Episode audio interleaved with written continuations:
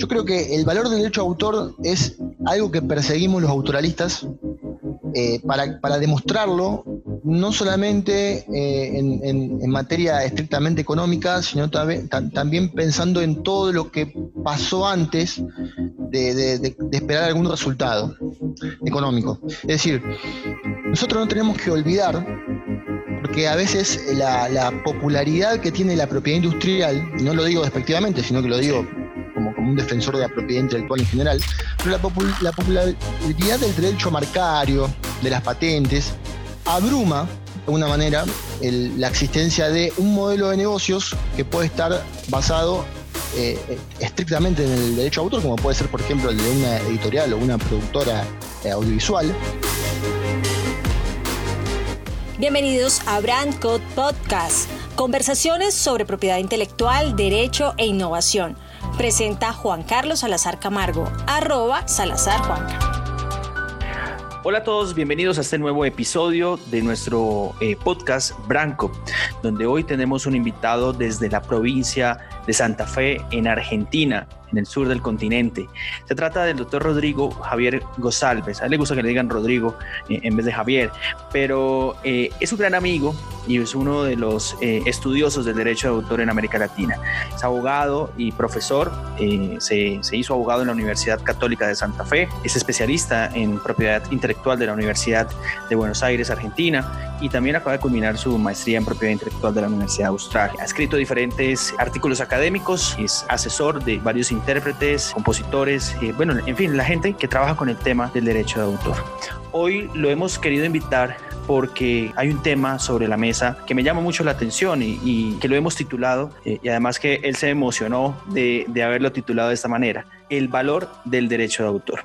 Así que bienvenido, yo lo saludo Rodrigo desde Bogotá, Colombia, y extiendo este saludo y también un inicio de año exitoso hasta la provincia, hermosa provincia de Santa Fe en Argentina.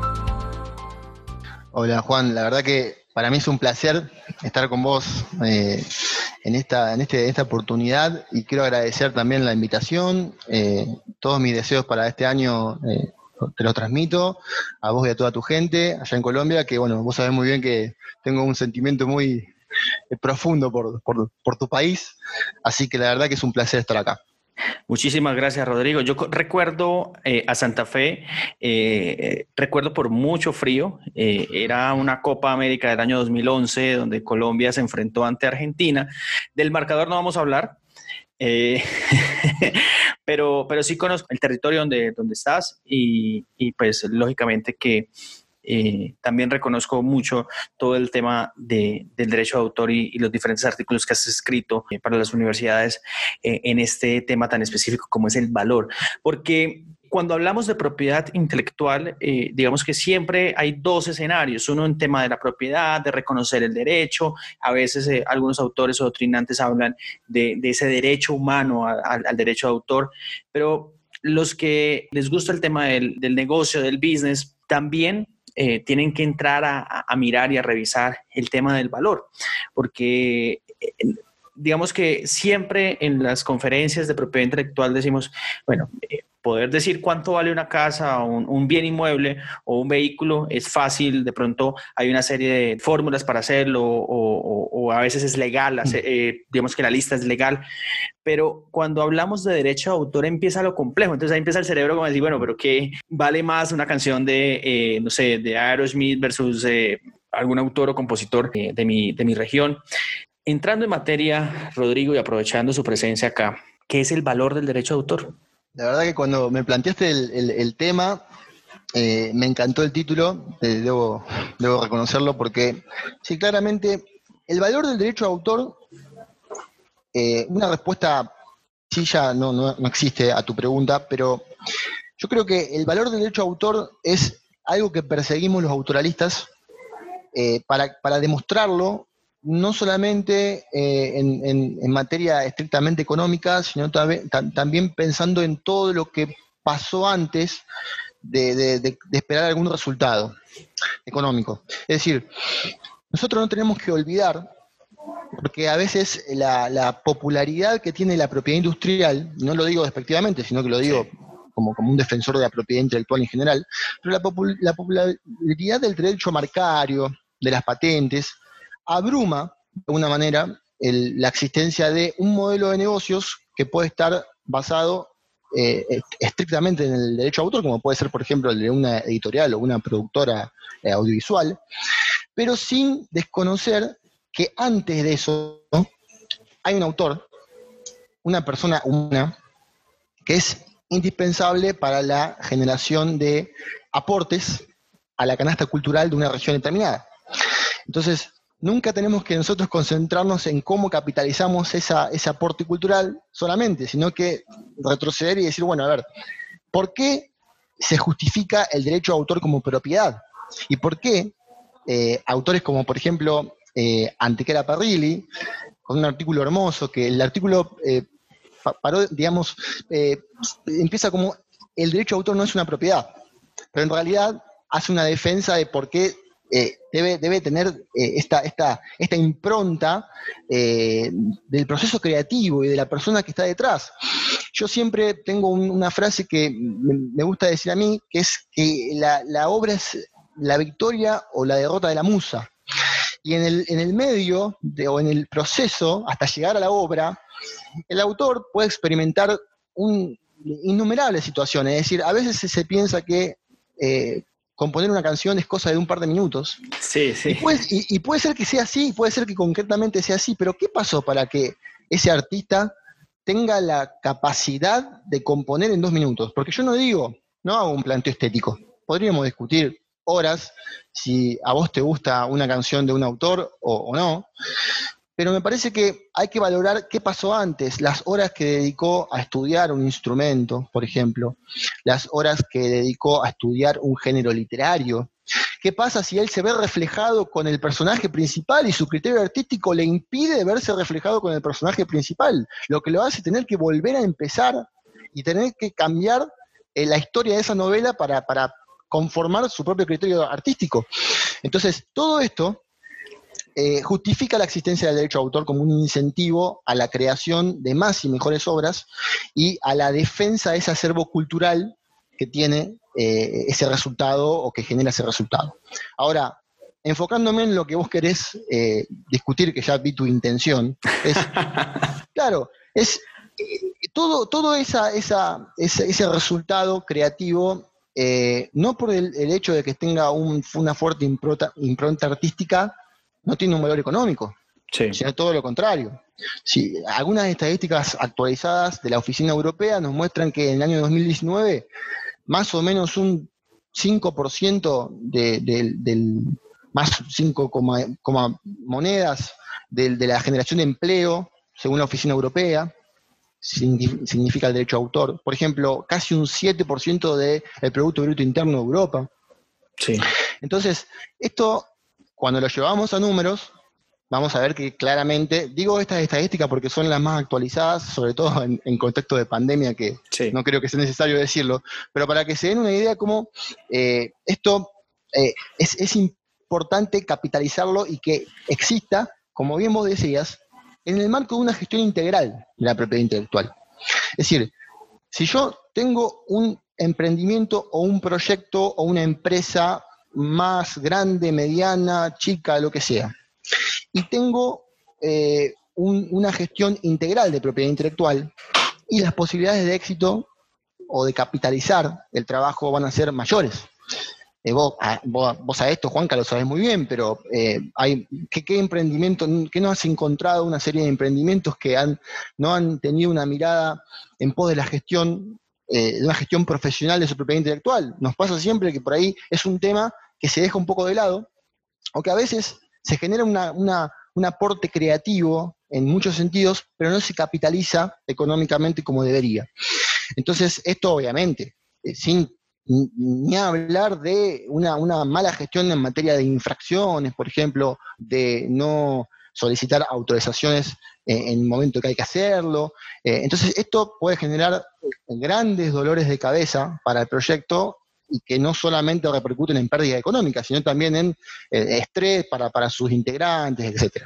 Entonces, para arrancar esta, conversación me parecía importante tener en cuenta eso, es decir, hablamos de un derecho de propiedad, hablamos de la propiedad más eh, pura que puede existir, básicamente porque emana de la capacidad creativa de la persona humana. Esto es algo que no podemos dejar de lado. Es decir, podemos nosotros analizar la propiedad material y, ver que existen diferencias con la propiedad intelectual, pero yo creo que esta, la, la, creación a partir de la capacidad y la impronta individual de una persona que transmite su personalidad a ese resultado, es una de las grandes diferencias. Y la segunda que me parece también interesante para analizarla, para analizarla y más que nada en el contexto de la explosión del entorno digital, es el don de la ubicuidad. ¿Qué significa esto? Que a diferencia de lo que pasa con, por ejemplo, la computadora que tenemos enfrente, que la tenemos, vos tenés tu computadora, y para que yo tenga tu computadora, tenemos que destruir la computadora, no podemos tener los dos a la vez el mismo objeto. Bueno, en la, en la propiedad intelectual, esto no sucede, sino que podemos estar disfrutando una creación intelectual en el mismo momento en distintos lugares del mundo a la vez, por un sinnúmero de personas. Y, a cualquier hora, ¿no? Y a cualquier hora. pero, ni hablar.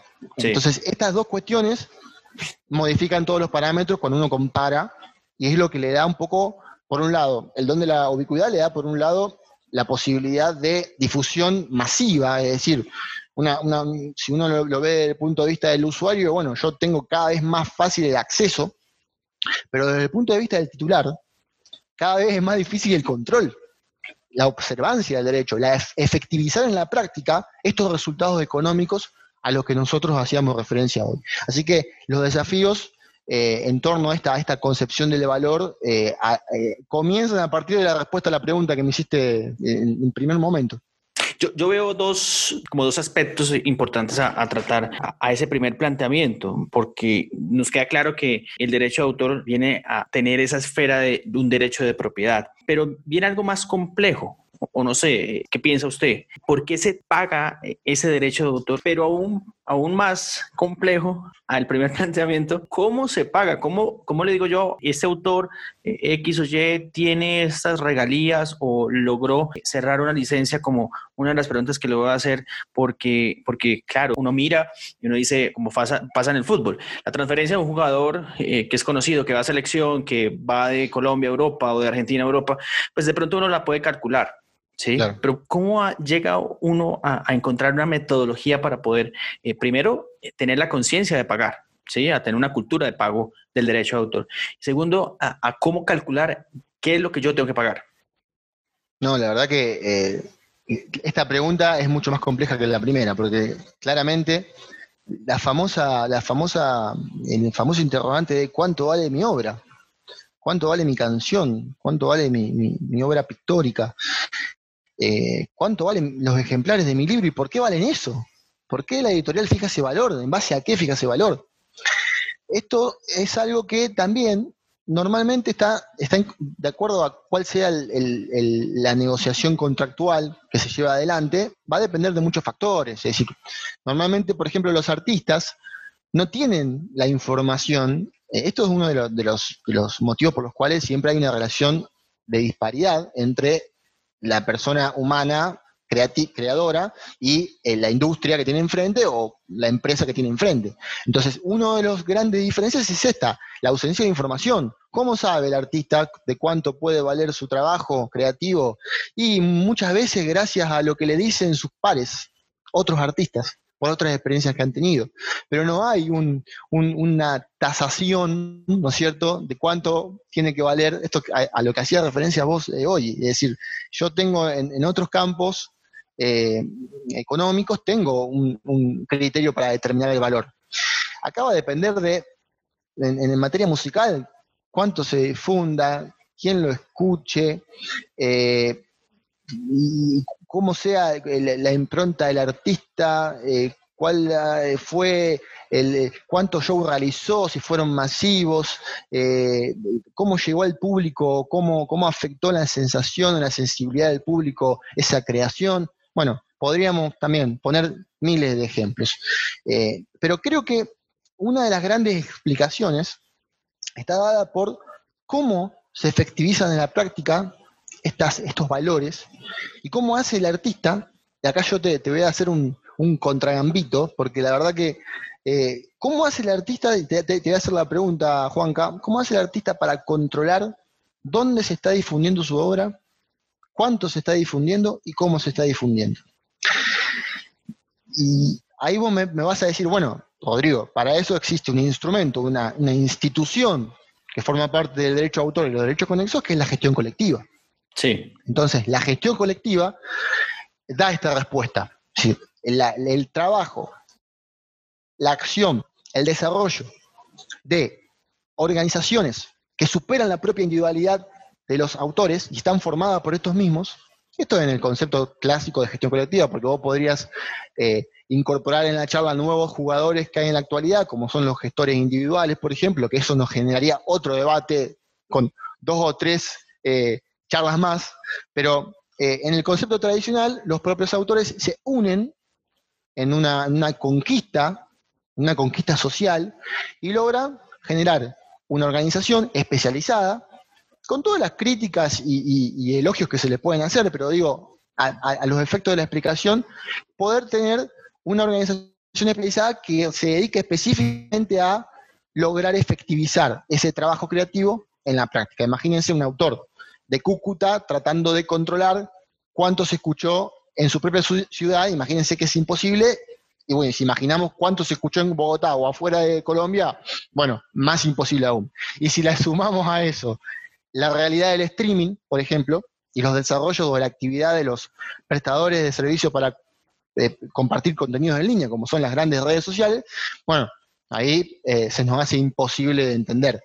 Por eso yo creo que la gestión colectiva es un buen, eh, es una, una buena respuesta para explicar la generación de tarifas, por ejemplo, la negociación de repertorios, cómo se negocia el repertorio en Latinoamérica es una forma distinta a cómo se negocian con las licencias multiterritoriales en Europa, por ejemplo. Sí. Eh, pero eso es una buena respuesta. Yo creo, en, mi, humilde opinión, creo que es una, buena respuesta para seguir discutiéndolo.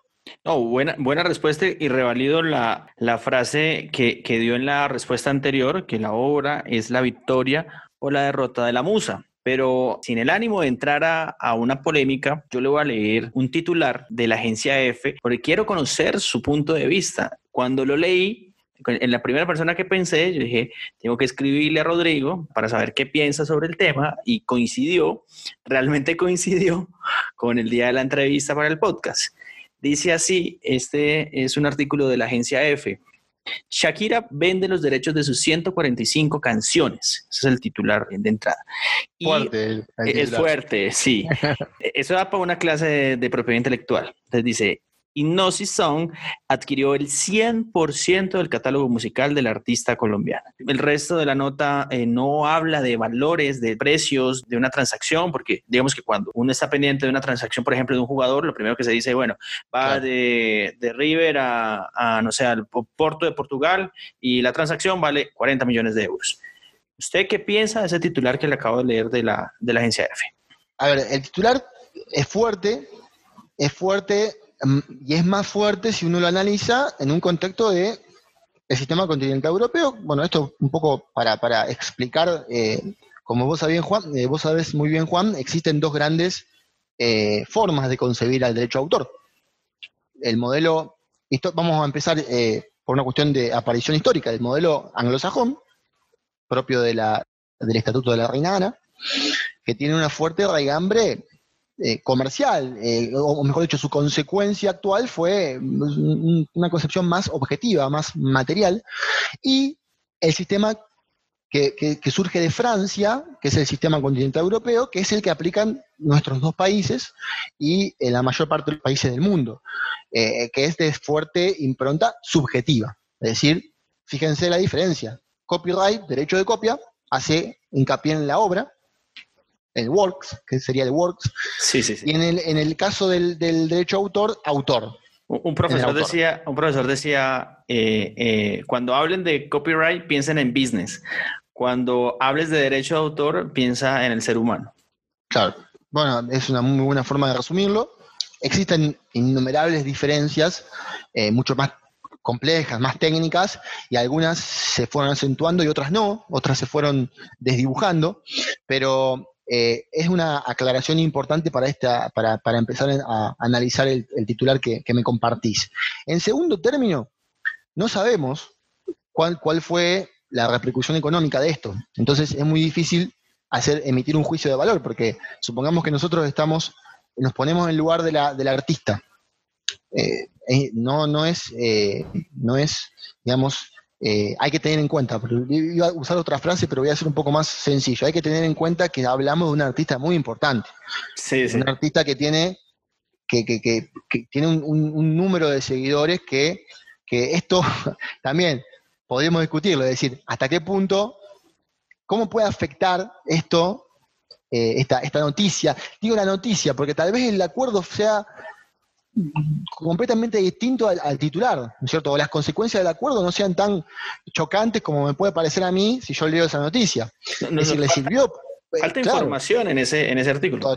totalmente, pero digo, ¿a, qué voy? En el sistema continental europeo, el autor no puede desprenderse de la totalidad de su obra, no se puede negociar todo el derecho de autor, porque el derecho de autor tiene dos grandes estructuras dogmáticas el derecho moral, que no se puede desprender de, la persona humana que crea la obra, y el derecho patrimonial, que sí. Y después discutimos sí y cómo, porque de acuerdo a cómo lo, podemos discutir, podemos decir, bueno, sí, pero hasta, hasta, hasta un, hay límites, y otros dirán sí completamente. Entonces nosotros tenemos que verlo únicamente en la esfera económica esto, únicamente en la esfera patrimonial. En cambio, en el sistema anglosajón, esto se desdibuja. Entonces, no existe esa dicotomía conceptual entre autor y titular, que sí existe en el derecho de autor. En el derecho de autor, el autor siempre es titular, pero no siempre el titular es autor. Entonces se puede generar, mediante el sistema técnico de titularidad derivada, que una empresa, mediante una ficción jurídica, adquiera los derechos de autor. Pero nunca va a adquirir todo el derecho de autor. No quiero que nos compliquemos por ahí con la, con la charla que viene muy, muy amena, pero digo, acá sí es más difícil de entender esa concepción subjetiva. Entonces vos, me dirás, bueno, pero... Le, metió candela a la charla. Claro, pero eh, a, mí me apasiona esto, la verdad que vos sabés muy bien que yo estoy enamorado de esto, pero yo creo que la, el, acá hay una negociación, ella tiene... Eh, otra frase muy que te, va, que te va a gustar mucho es que el autor es el único árbitro del destino final de su obra. Y como tal, va a negociarla porque es su propiedad y la propiedad más pura del ser humano. Yo creo que acá hay una negociación, eh, se va, esto se utiliza también para invertir, hay una empresa que está invirtiendo acá, eh, entonces puede ser que las consecuencias en beneficio del artista sean inimaginables, inimaginables, pero nosotros no sabemos. Entonces, si yo me tengo que regir por el título, y me hace acordar a lo que pasó con los bonos Bowie en su momento que esto era un proceso de securitización, que es una herramienta de las finanzas bastante eh, eh, vieja, digamos, no es nueva, pero que él lo hizo, él por otro lado terminó después recuperando esos derechos y lo hizo también por otros motivos que, no, vienen al caso, pero, pero también lo usó como herramienta de inversión. Y es importante que nosotros lo, lo veamos así también, es decir, yo por un lado le pongo candela a la charla, pero por otro lado no quiero dejar de ver cómo también el derecho de autor puede ser utilizado como un mecanismo, como un mecanismo de financiación, siempre y cuando se protejan los intereses del artista. Siempre hay que tener en cuenta eso. Nosotros como asesores y como, como, como abogados que nos dedicamos al tema, siempre tenemos que tener la seguridad de que nuestro cliente o de la persona a la que estamos asesorando tenga real conocimiento de la explotación de sus obras o de la forma de hacerlo. Cuando nosotros tenemos esa seguridad, es mucho más simple trabajar. Pero si hay algún tipo de movimiento jurídico en esa relación que se realice sin la comprensión por parte del titular o del autor, ahí está el problema. Eso creo que nosotros tenemos que dejarlo también como un mensaje, que hay que tener una comprensión, eh, por lo menos global, del negocio para analizar cuáles pueden ser los beneficios y las contras de ese negocio. Entonces a esa noticia le hace falta, le hace falta carne, ¿no? Pero cambiando, no sé si es cambiando un poco de tema o entrando a otro, a otro aspecto de esta charla que aprovechamos su, su presencia, Rodrigo, es cómo hacer esta gestión en Internet. Venimos eh, recientemente de, arrancar un tema de pandemia el año pasado. Digamos que no, no, vamos a entrar en redundancia a decir, bueno, si el consumo de streaming se incrementó, el consumo de las plataformas está disparado, sino algunos tratadistas y usted también en, algunos artículos que ha compartido en, en, la academia, habla sobre la famosa brecha de valor o el, value gap. ¿Qué podemos hablar eh, en este momento de, de, de reto 2021 para los artistas y poder eh, disminuir un poco esa brecha de valor. Mira, Juan, ahí te metes, nos metemos en un tema trascendental para derecho de autor en la actualidad. Es trascendental. El tema de la brecha de valor, de cómo se fue ampliando esa brecha de valor y, si existen mecanismos para intentar resolverla. Yo creo que, obviamente, los principales perjudicados por el contexto de pandemia fueron, o sea, dentro de los grupos, si uno analiza, dentro de los grupos o de las actividades económicas que más fueron perjudicadas, fueron los artistas, fueron los autores.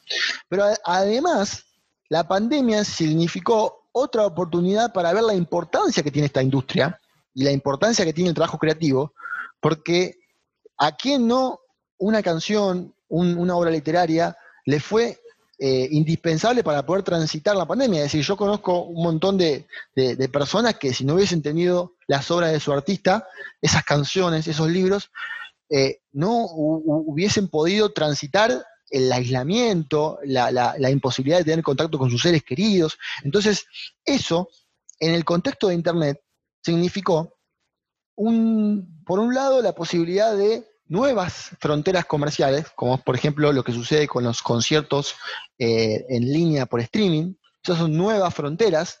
Eh, vos no podés desconocer, Juan, y esto lo hemos también charlado en otra oportunidad, todo el problema que se generó cuando los propios autores fueron en busca de capitalizar todo ese negocio que se estaba generando a través de su propia propiedad.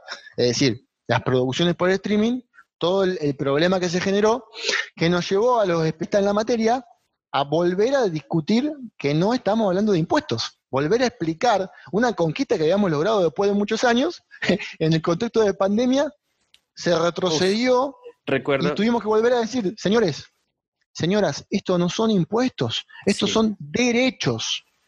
Eh, entonces, eh, eso fue uno, otra de las grandes problemas que tuvo este contexto de, pandemia y que está desarrollándose en el entorno digital. Ahora, vos me preguntás, ¿existen mecanismos jurídicos para intentar reducirla? Sí. Yo creo que la Directiva Europea sobre eh, Derechos de Autor y Derechos Afines en el Mercado Único Digital, que es del año 2019, que está finalizando el proceso de implementación.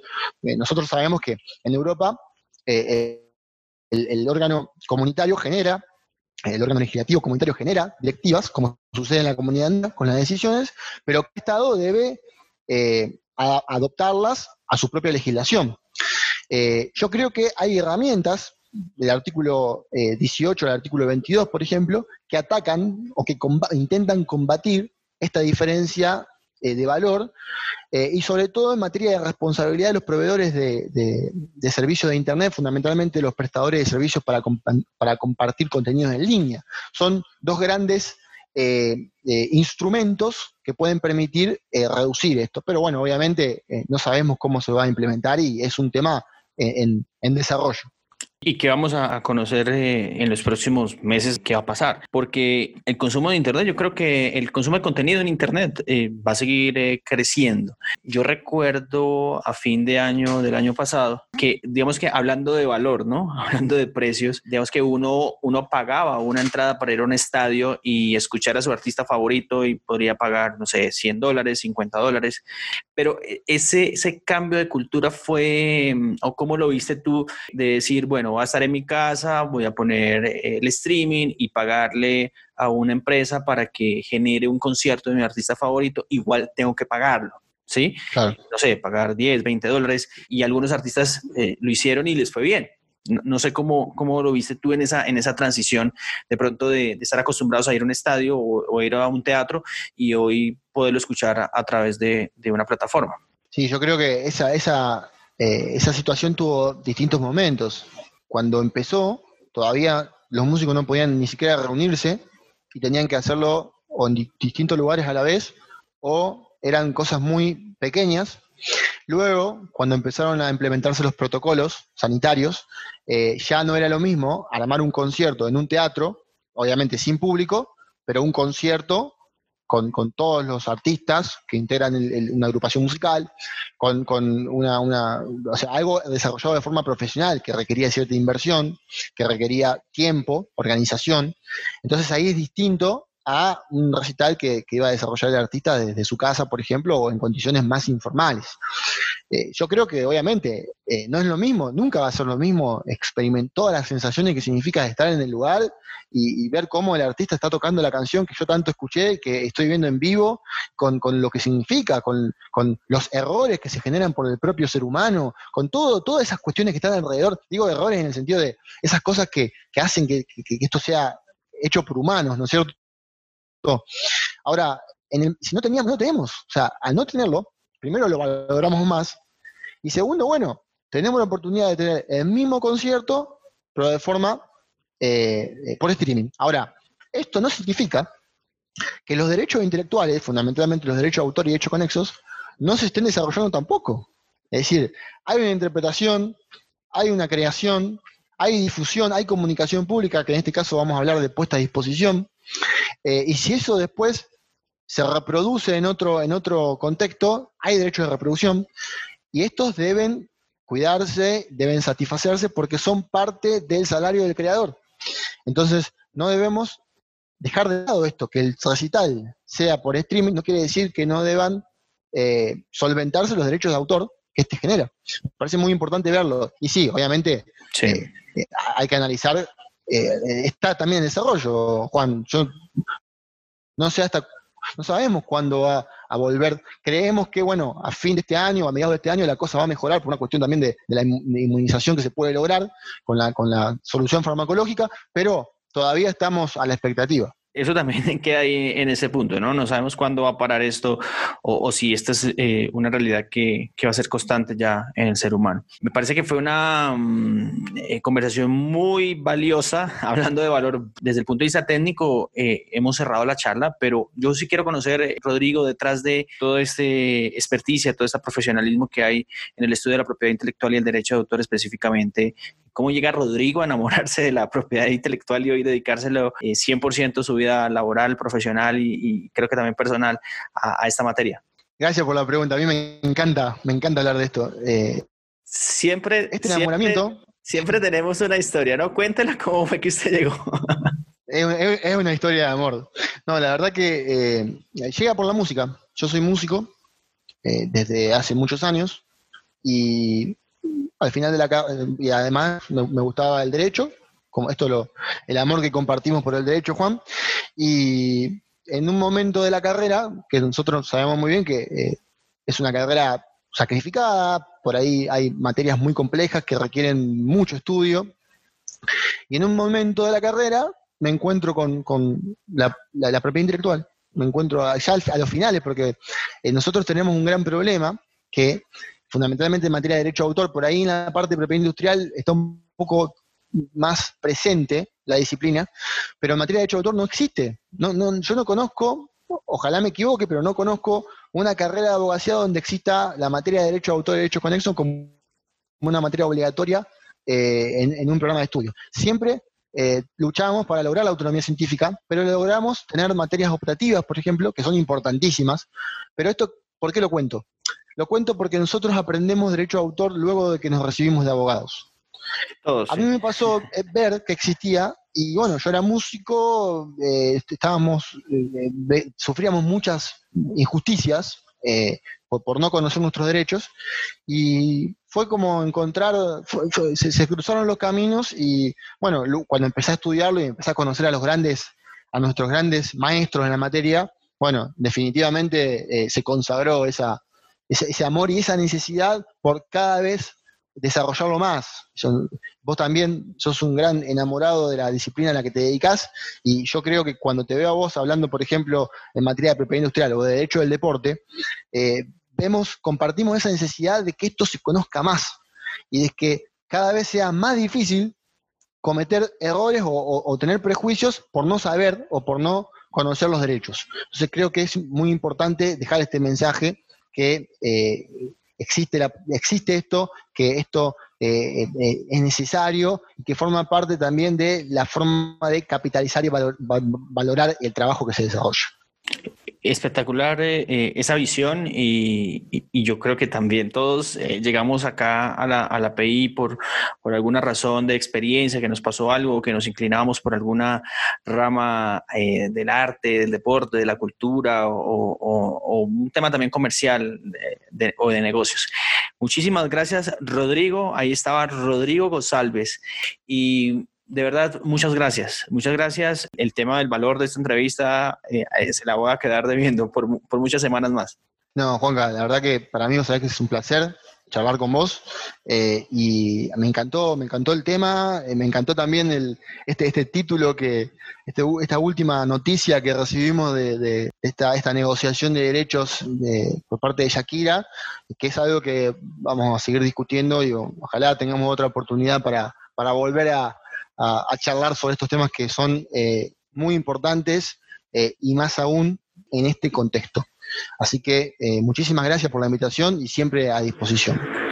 Muchísimas gracias, Rodrigo. Un fuerte abrazo, saludos y éxitos en este 2021 al doctor Rodrigo González en el sur del continente, en, en Argentina. Y ya saben, nos escuchamos muy pronto con un nuevo episodio donde vamos a hablar de derecho, propiedad intelectual e innovación. Un abrazo.